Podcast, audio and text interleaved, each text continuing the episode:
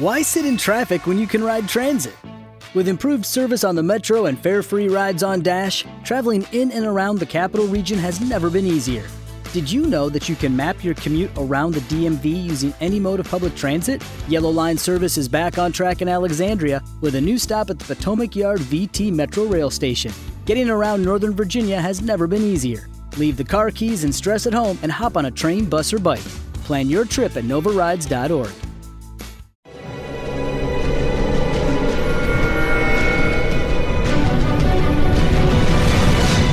Yo documental.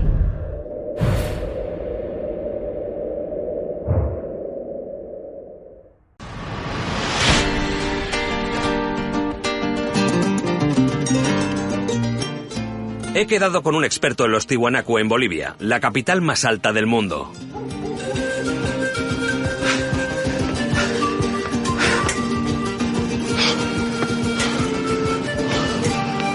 Bien, bien. Olvidadlo. Olvidadlo. Madre mía. La Paz, Bolivia. Quería decir bienvenidos a La Paz. A 3.640 metros de altura, este lugar te deja literalmente sin aliento, y más desde que encontraron el modo de subir más.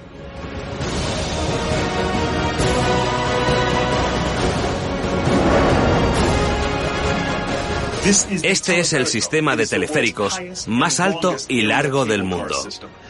Lo construyeron hace unos años para contrarrestar el grave estancamiento de la ciudad. Actualmente hay seis líneas diferentes, 20 estaciones y unos 900 vagones planeando sobre un mar humano.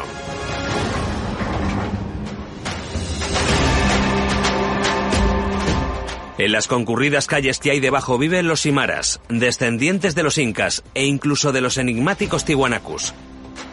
La mezcla de culturas permite hacer compras curiosas, como en esta tienda para brujas. Hola. Hola. Es una tienda esotérica que tiene de todo, desde fetos de llamas secos, que es la versión autóctona de la pata de conejo, a la inevitable flauta andina. Poca gente sabe que hice cuatro años de flauta andina en la uni.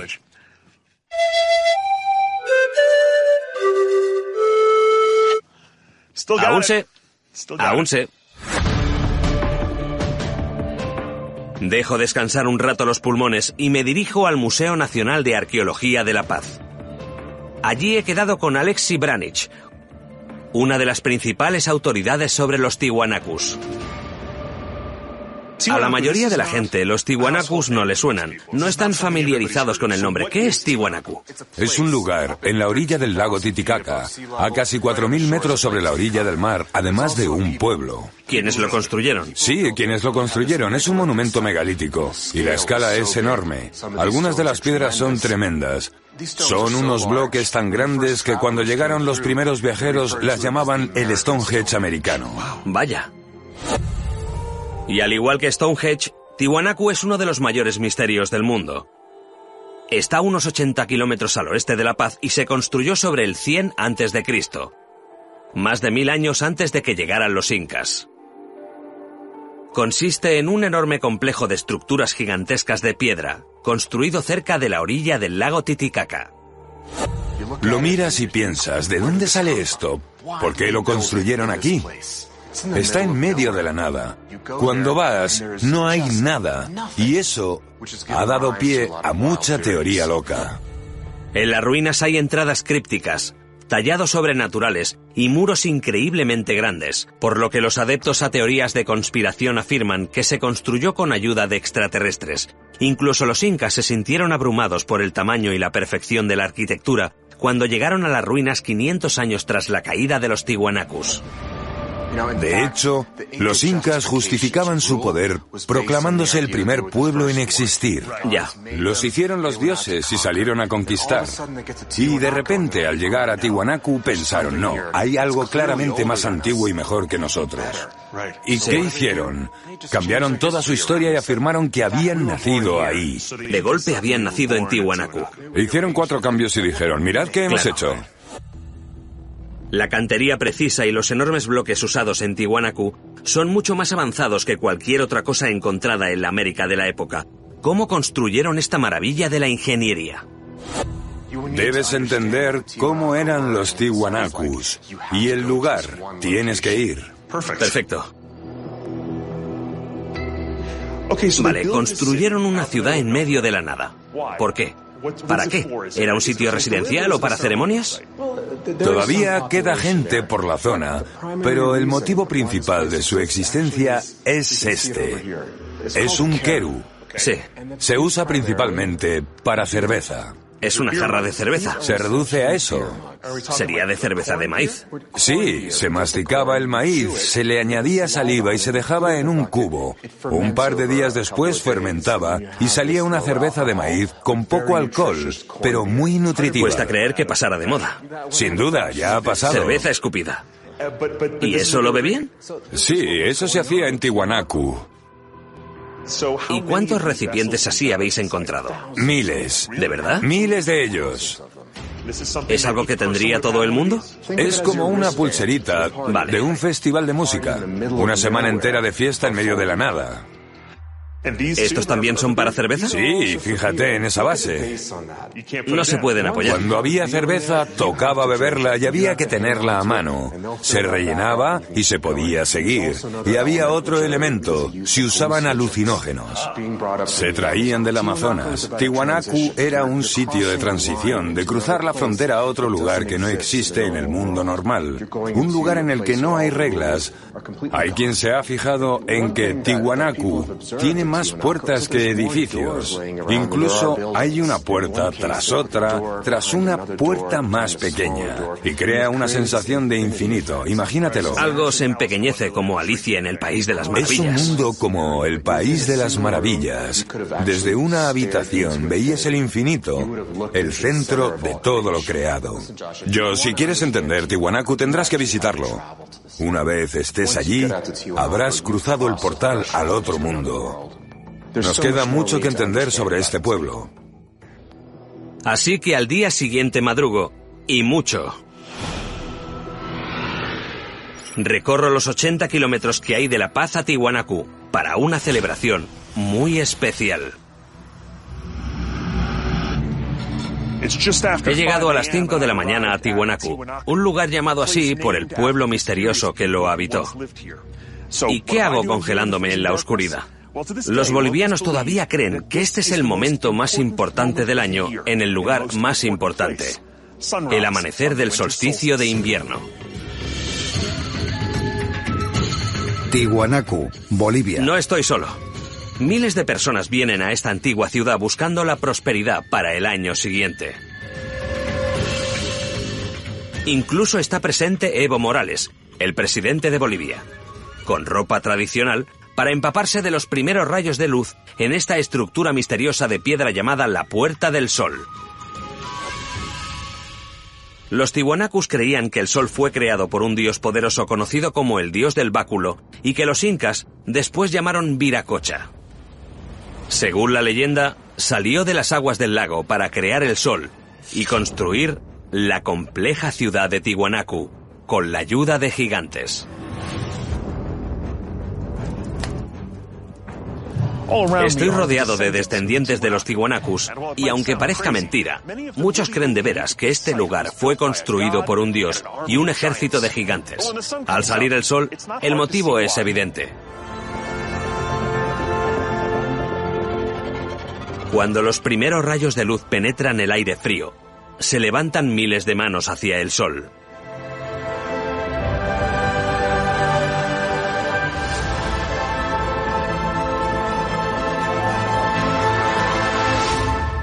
Y la misteriosa ciudad se descubre.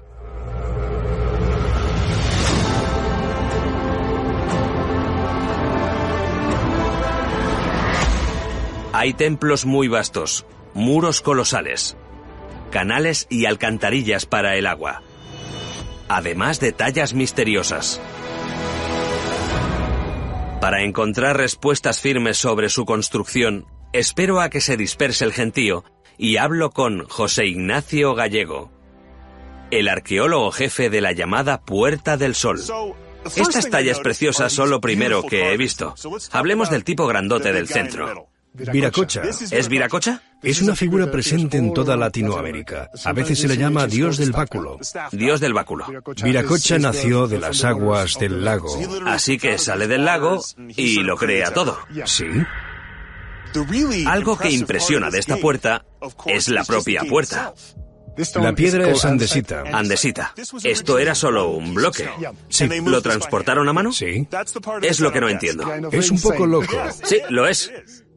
Y no transportaron la piedra solo un par de metros. La cantera de andesita está a 88 kilómetros de distancia y como se transportó es uno de los muchos misterios de la Puerta del Sol. He oído teorías extravagantes sobre animales escondidos entre los glifos. ¿Qué es lo que ve la gente? Por ejemplo, que esta figura parece un elefante. Un viejo elefante por el ojo y esta trompa. ¿Sí? Los elefantes prehistóricos desaparecieron de América del Sur hace más de 10.000 años.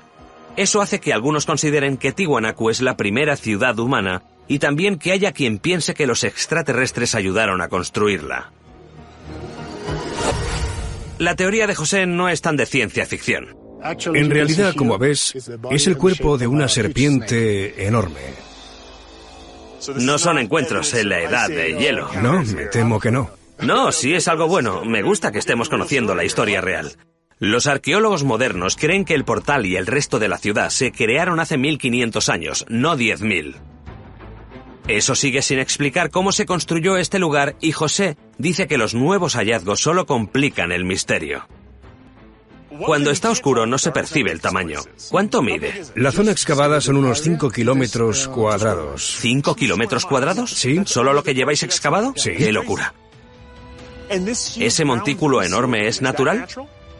No, es artificial. ¿Todo? Sí, es una pirámide de siete escalones. Es enorme.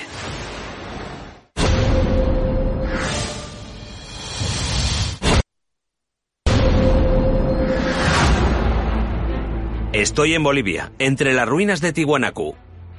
Una ciudad hecha de bloques enormes de piedra que se consiguieron trasladar hace casi 2000 años. Según las leyendas, un dios enigmático que surgió del lago construyó la ciudad. O podrían haber sido ovnis. Pero estoy buscando la verdad. Y José Ignacio Gallego, arqueólogo, está a punto de descifrar cómo se levantó esta ciudad colosal. ¿Y ese montículo enorme es natural? No, es artificial. ¿Todo? Sí, ¿Es una pirámide? una pirámide de siete escalones. Es enorme. ¿Cuánto se ha excavado? Un 3%. Se ha excavado un 3% de la pirámide. Brutal. La pirámide de Acapana es un edificio enorme que solía tener la altura de unos 5 pisos y que es más ancha que la gran pirámide de Giza en Egipto.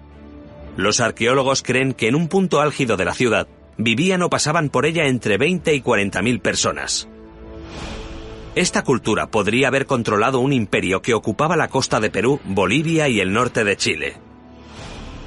El centro de ese imperio era Tiwanaku, la capital, que albergaba algunos de los edificios más misteriosos del mundo. El más desconcertante es Pumapunku, un complejo de templos. Este sitio cada vez es más raro. Sí, ¿Qué es esto? piedras con forma de H. Sí, son hachas gigantes. Parecen piezas de Lego. Pues sí, es verdad, están conectadas. Estas pequeñas hendiduras que vemos en los lados están pensadas para hacerlas encajar. Eso es. Hay canales cruzados en las piedras, formas misteriosas, símbolos crípticos y puertas dentro de puertas. Aunque la función original de estas ruinas se haya perdido con el tiempo, las últimas excavaciones pueden ofrecer pruebas cruciales. Los arqueólogos han encontrado miles de recipientes de cerámica para beber chicha, una bebida alcohólica de maíz, así como imágenes de rituales psicodélicos. Incluso han descubierto utensilios para esnifar compuestos alucinógenos. En resumen, este lugar podría haber sido el equivalente antiguo a un festival, un centro ceremonial para rendir culto a los dioses enigmáticos del sol y del lago. ¿Quieres ver una cosa rara? Mira, ¿Es una sola piedra? sí, pesa 150 toneladas. No. Imposible.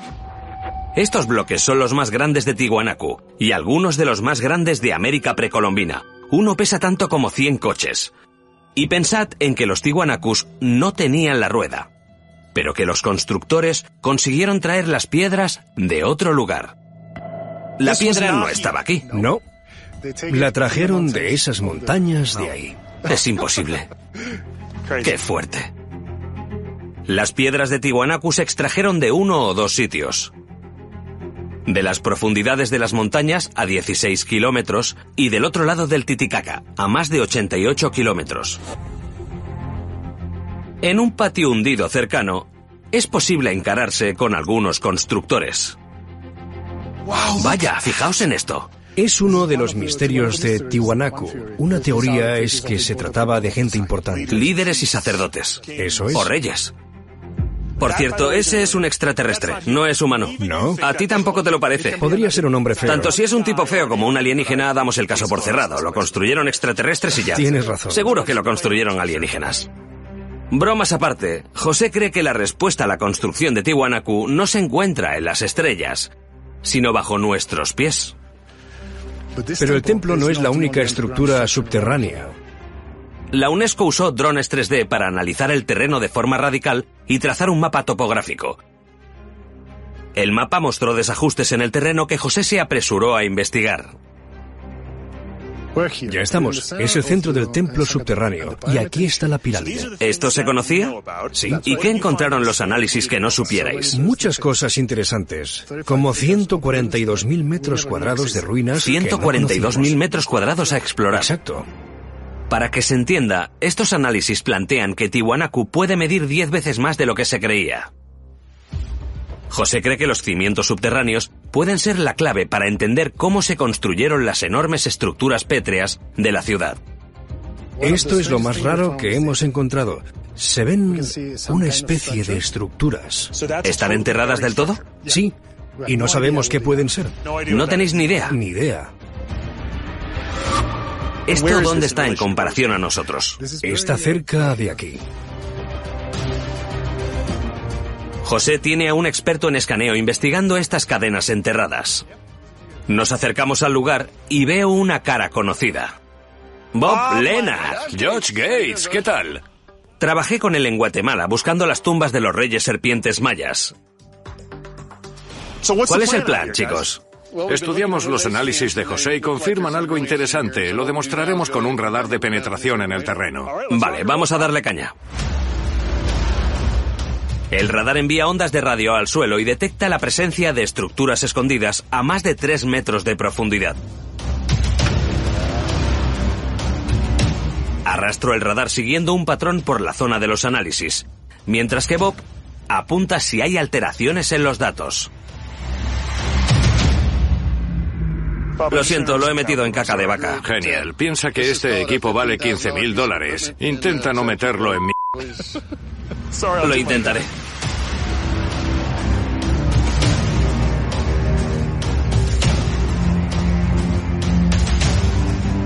Tenlo ahí parado. Parece interesante. A que lo azul es mucho más ancho. Mira esto. Sí, Parece una depresión. sí, parece un pozo. El suelo está revuelto. Es muy sorprendente. No tengo ni idea de qué es. Genial, bien. Volvamos por aquí a ver si lo alcanzamos desde otro lado. Marcamos el primer punto señalado del radar. Una zona inusualmente hundida, cubierta de suelo superficial. Parece artificial, así que seguimos analizando. Vaya, nos da buenos datos. Mira eso, mira. Ahí, Sí, es lo más grande que hemos encontrado. ¿Ves que se levanta? sí. Se levanta. Es genial. Es un monstruo. Sí. Hay algo bajo nosotros que recorre toda esta extensión. Sí. ¿Se puede cavar? Sí, se puede. Puedo llamar a gente de otros lados de la excavación si quieres. Vale, sí. A acabar. En pocos minutos llegan trabajadores para cavar y quitar los espesos matorrales para hacer un sondeo. Oye Bob, tenemos más palas por aquí. ¿Te puedo traer una? Es que estoy ocupado y llevo mucho equipo caro. Claro, lo entiendo.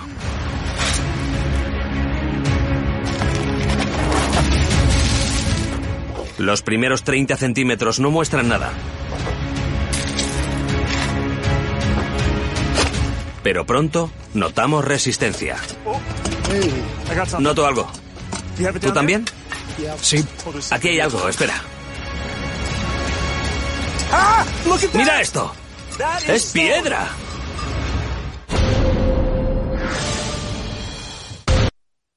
Amplify your career through training and development solutions specifically designed for federal government professionals. From courses to help you attain or retain certification, to individualized coaching services, to programs that hone your leadership skills and business acumen, Management Concepts optimizes your professional development. Online, in person, individually, or groups, it's training that's measurably better.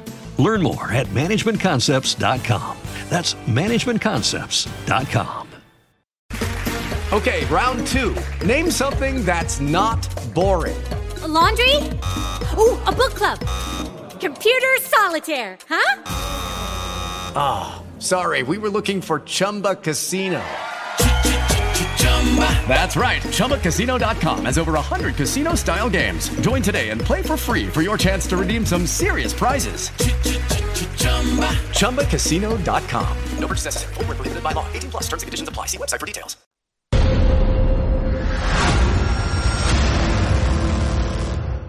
Formo parte de una misión para descubrir cómo se construyó la sobrecogedora ciudad de Tiwanaku. Se trajeron bloques de piedra que pesaban cientos de toneladas desde lejos. ¿Pero cómo? Ahora varios análisis por satélite y nuestro radar han revelado que algo oculto bajo tierra podría ser la respuesta. Noto algo. ¿Tú también? Sí. Aquí hay algo, espera. ¿Es piedra? Sí. ¡Es piedra! ¡Fíjate! ¡Es piedra! Es una pared. Sí. Y continúa. Es el canto Sí. de un muro. Sí. Eso es. Buen trabajo, tío. Aunque es un hallazgo importante, un miembro de nuestro equipo no lo celebra. El radar mostraba algo mayor. Debe haber más muro. Intentemos abrir esto un poco. A ver qué hay debajo. Hay arcilla, algún tipo de suelo superficial. Seguimos quitando la superficie con cuidado. Y... Aquí está. Más piedra. Tenías razón. Buen trabajo. He aquí. Otra estructura paralela a la primera. No es pequeña, tanto en el radar como en los escáneres parece que se extiende por ambos lados. Sí. Vale, la pregunta del millón es, ¿qué es esto? ¿De qué se trata? Podría ser una estructura para controlar el agua, como unas tuberías. ¿Como canales? Sí. ¿Y el pozo que hemos visto en el radar podría estar relacionado? Seguramente. Creo que es para el agua. ¿Se usaba para almacenar agua? ¿Como un embalse? Eso es. Tiwanaku está llena de pruebas sobre la importancia del agua, como el misterioso dios del báculo, que se supone que emergió del lago. También hay alcantarillas y canales rodeando el templo principal para recoger y distribuir el agua por toda la ciudad. Todo lo que hay construido en Tiwanaku sirve para recoger y transportar agua. Y hemos encontrado algo increíble en los análisis. Vale. ¿El qué? Hemos encontrado canales junto a las montañas. José tiene la teoría de que las paredes que hemos encontrado forman parte de un sistema de canales que traía arroyos artificiales a Tiwanaku. Las imágenes por satélite confirman que los canales conectaban la cantera en las montañas con la ciudad. Los canales traían vías fluviales desde las montañas a Tiwanaku. Pero aunque hubiera canales bajando de las montañas, ¿cómo transportaban las piedras? En barca. ¿En barca? Eso es. Y una. No. ¿Cómo? Con botes de juncos. ¿Botes de juncos? Sí. ¿De esto? ¿Hechos Sí. de esto? Sí. ¿Para 100 toneladas de piedra? Para ver a gente que sigue usando juncos como este, puedes ir a conocer a los suros en Perú. ¿Siguen usándolo? Es la misma tecnología, ya verás que funciona. Parece una solución poco probable para el misterio de la construcción de Tiwanaku.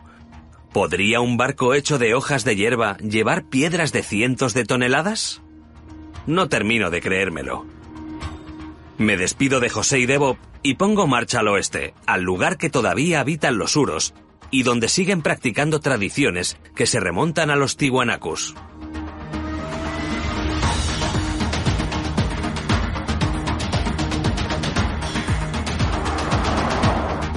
En las afueras de las ciudades bolivianas hay mucha nada. Pero hay algo que domina el paisaje polvoriento. El lago Titicaca. ¿Tenéis 12 años? El lago se llama así, punto. Se llama así. Lago Titicaca. Sigamos con el viaje. Por favor. Como iba diciendo, el lago Titicaca es el lago más grande de América del Sur y la masa de agua navegable a más altura del mundo. La ruta a Puno, donde viven los uros, ofrece alguna de las vistas más espectaculares del lago.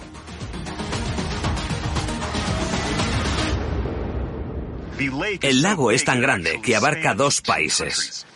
Toca despedirse de Bolivia y saludar a Perú. Gracias. Cruzo una especie de frontera y me dirijo a la orilla oeste del lago Titicaca y al pueblo de Puno. Puno, Perú. Al llegar a la orilla, me encuentro con un viejo amigo, Brian Forster, un escritor especializado en culturas andinas antiguas. También está Gustavo Morales, un guía experto en los uros. Llevan décadas investigando las leyendas de Tiwanaku. Bienvenido al lago Titicaca. Un precioso lugar del mundo. Vengo de las ruinas de Tiwanaku. ¿Cómo se transportaron las piedras? La cantera de arenisca roja está a 16 kilómetros Sí. y la cantera de andesita está a 88. Y por eso he venido, porque no encuentro la forma de entender esa parte. Estaba trabajando con un arqueólogo de la excavación y dijo que una teoría es que usaban esto, juncos. Quería que viniera a conocer a los uros. ¿Quiénes son? Empecemos por ahí. Los uros son otra antigua civilización que rodea al Titicaca y que son expertos construyendo con juncos. ¿Y qué hay de la teoría de que podrían haber movido toneladas de piedra con algo hecho de juncos? ¿Es posible? Me lo parece. Para entenderlo tendrás que verlo. Hemos organizado un viaje en barco a las islas de los Uros para que visites a sus gentes. Genial. ¿Dónde está? Ahí. ¿Es eso? Es eso. Sí, lo es. ¿Y está hecho de junco? Sí. Venga ya. La barca que se acerca al muelle es una maravilla de diseño antiguo. Todo, incluso las cabezas de puma de la proa, está hecho de juncos. Subimos para probarla.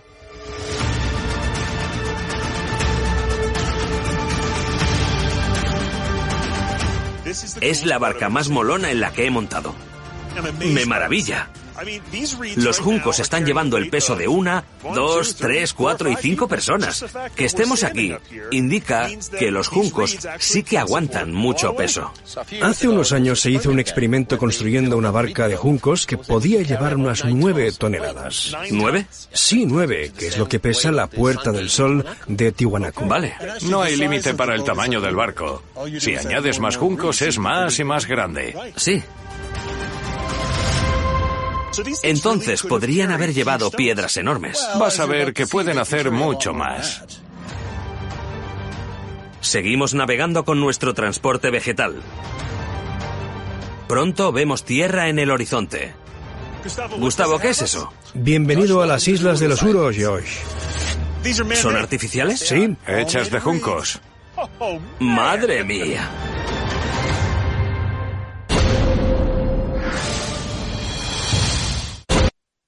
Lucky Land Casino asking people what's the weirdest place you've gotten lucky? Lucky? In line at the deli, I guess? Aha, in my dentist's office. More than once, actually. Do I have to say? Yes, you do. In the car before my kids' PTA meeting. Really? Yes. Excuse me, what's the weirdest place you've gotten lucky? I never win and tell. Well, there you have it. You can get lucky anywhere playing at LuckyLandSlots.com. Play for free right now. Are you feeling lucky? No purchase necessary. Void where prohibited by law. 18 plus. Terms and conditions apply. See website for details.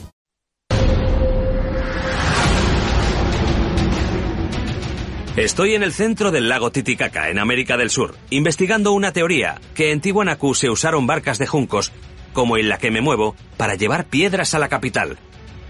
Resulta que los uros siguen usando esa tecnología hoy en día y a gran escala. Gustavo, ¿qué es eso? Bienvenido a las Islas de los Uros, Josh. ¿Son artificiales? Sí. Hechas de juncos.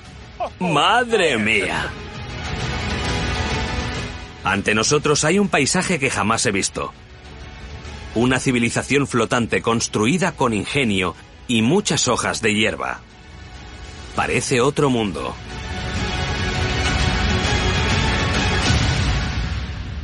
Atracamos nuestra ensalada flotante y salimos a tierra firme o algo similar. No me creo que esté andando en una isla de juncos.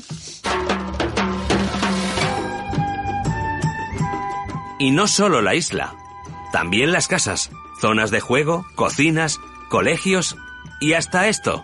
Todo está hecho del mismo material.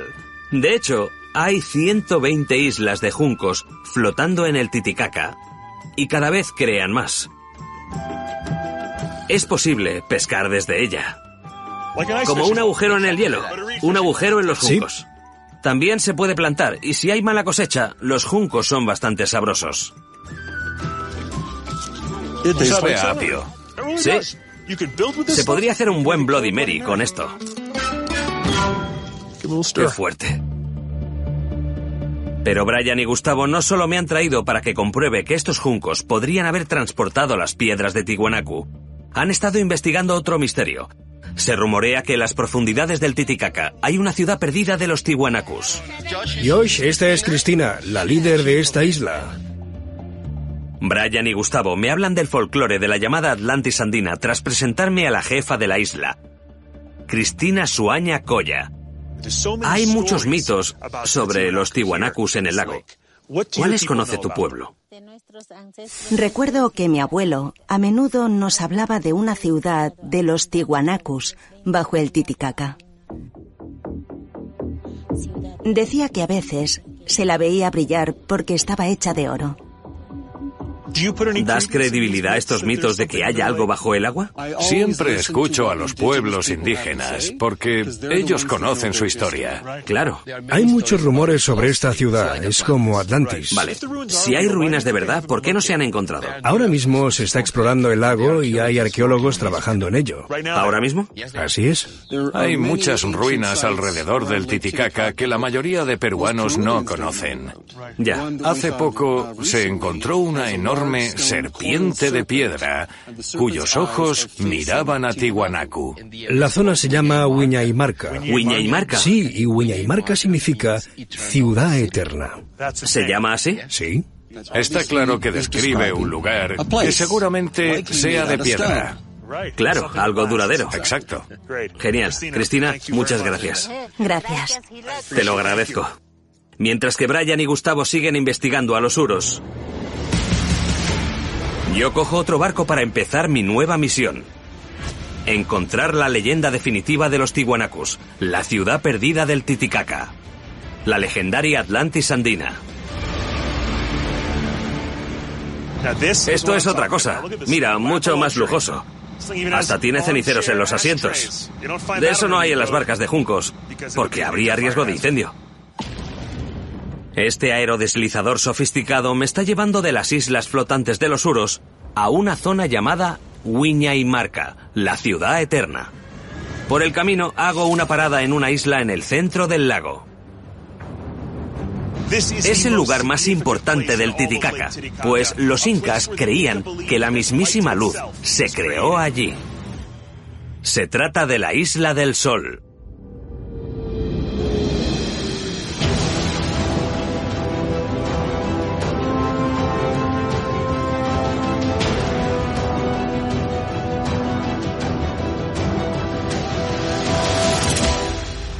Una de las primeras cosas que se perciben al bajar del barco es que el lugar tiene un aire muy místico.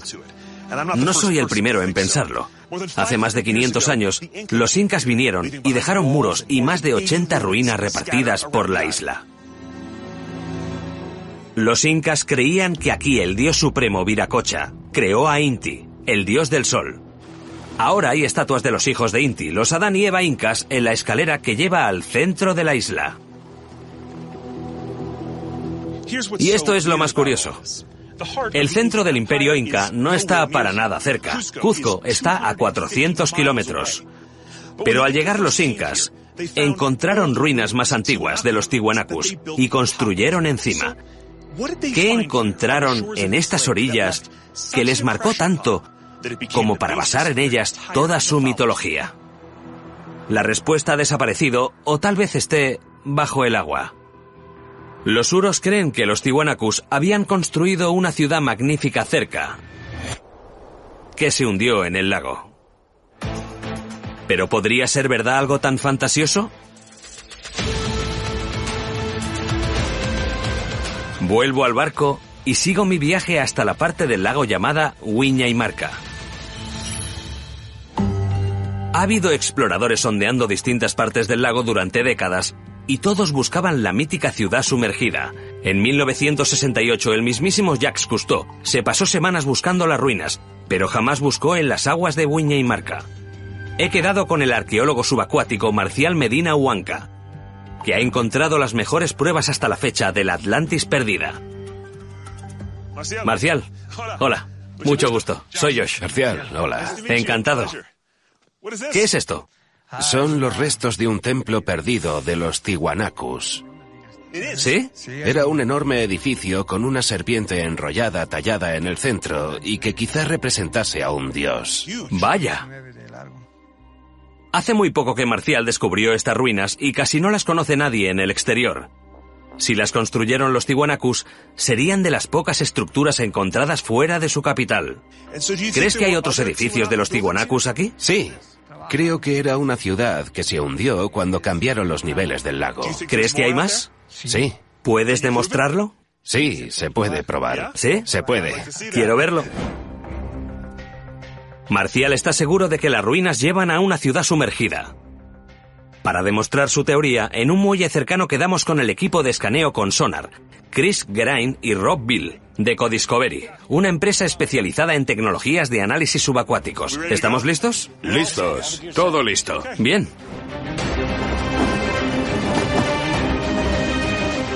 Zarpamos y nos dirigimos a la zona de las ruinas del templo.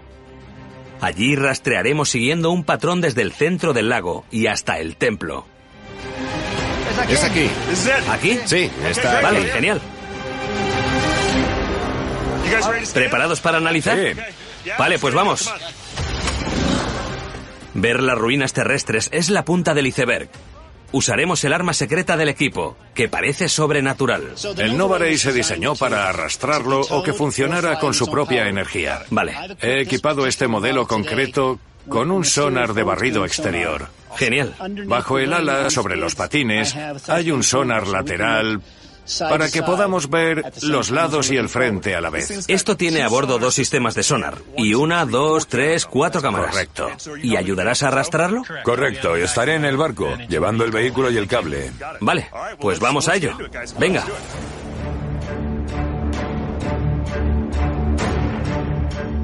Ponemos en marcha al equipo. Allá vamos. Está. Y vamos controlando las señales a medida que el Novarey compone los datos para mostrarnos con detalle el fondo del lago a tiempo real. Mira esto, es increíble. Marcial, ¿qué buscamos? Lo que estamos buscando son piedras sumergidas. Algo vinculado a las ruinas que hemos visto en tierra. Al principio solo vemos juncos y más juncos.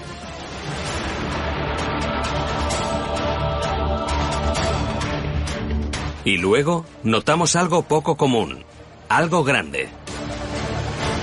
Ahí mira, algo ha pasado delante de la Sí, cámara. es una línea muy recta. Hay algo. Excelente. Podría ser piedra. Sí. ¿Qué tipo de piedra estaríamos buscando? ¿Qué tipo de piedra? Andesita. Andesita.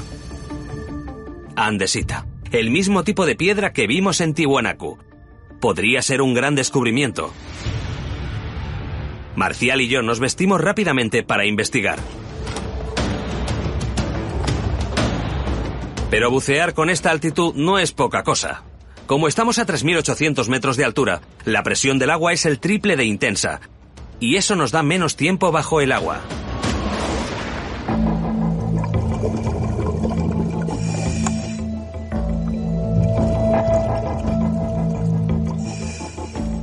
Bajo el barco, el agua está cristalina, pero eso no significa que se vea con claridad. Entramos con cuidado en un bosque inquietante de juncos. Esto da bastante yuyu. Tienes que acercarte a la oscuridad para ver si hay algo en el fondo. Marcial, aquí hay piedras. ¿Qué te parecen? Me parecen naturales. La piedra no parece tallada. Vale. Cuesta respirar a esta altitud. Sigamos buscando. Seguimos buscando piedra tallada, pero es como buscar una aguja en un pajar de juncos. Cuando tocamos el fondo, las nubes de cieno se levantan y nos sumergen en la oscuridad. La visibilidad es muy mala. No veo nada. El tiempo pasa y nos quedan 20 minutos hasta que nos veamos obligados a subir.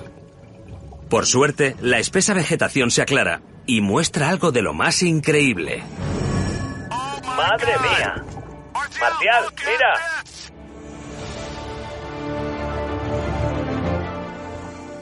Increíble. ¿Es un muro? Lo parece. ¿Podría ser un templo? El muro se extiende hasta donde nos llega la vista. Lo seguimos y damos con una estructura mucho mayor, las ruinas de algo mayor, que podría ser una ciudad.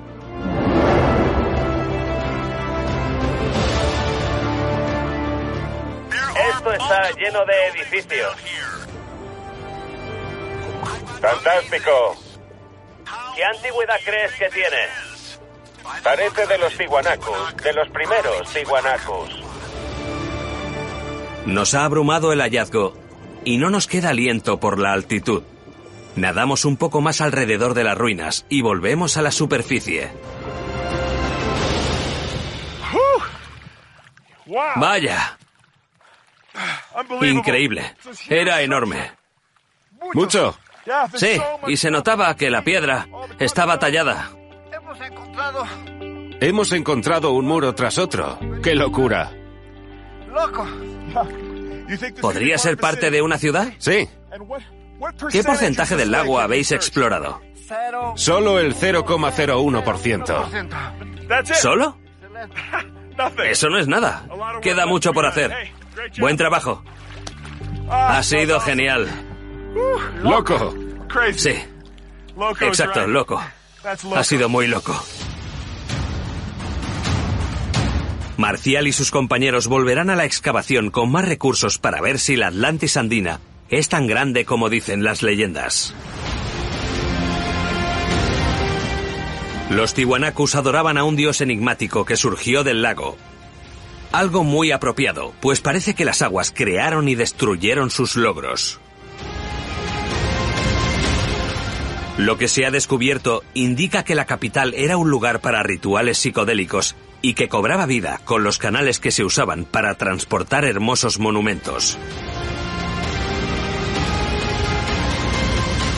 Ahora se sabe que otra de esas ciudades podría haberse hundido entre las olas. Pero gracias a los decididos arqueólogos y exploradores que investigan la historia de los Tiwanacus, por fin se conocerá el alcance de sus logros.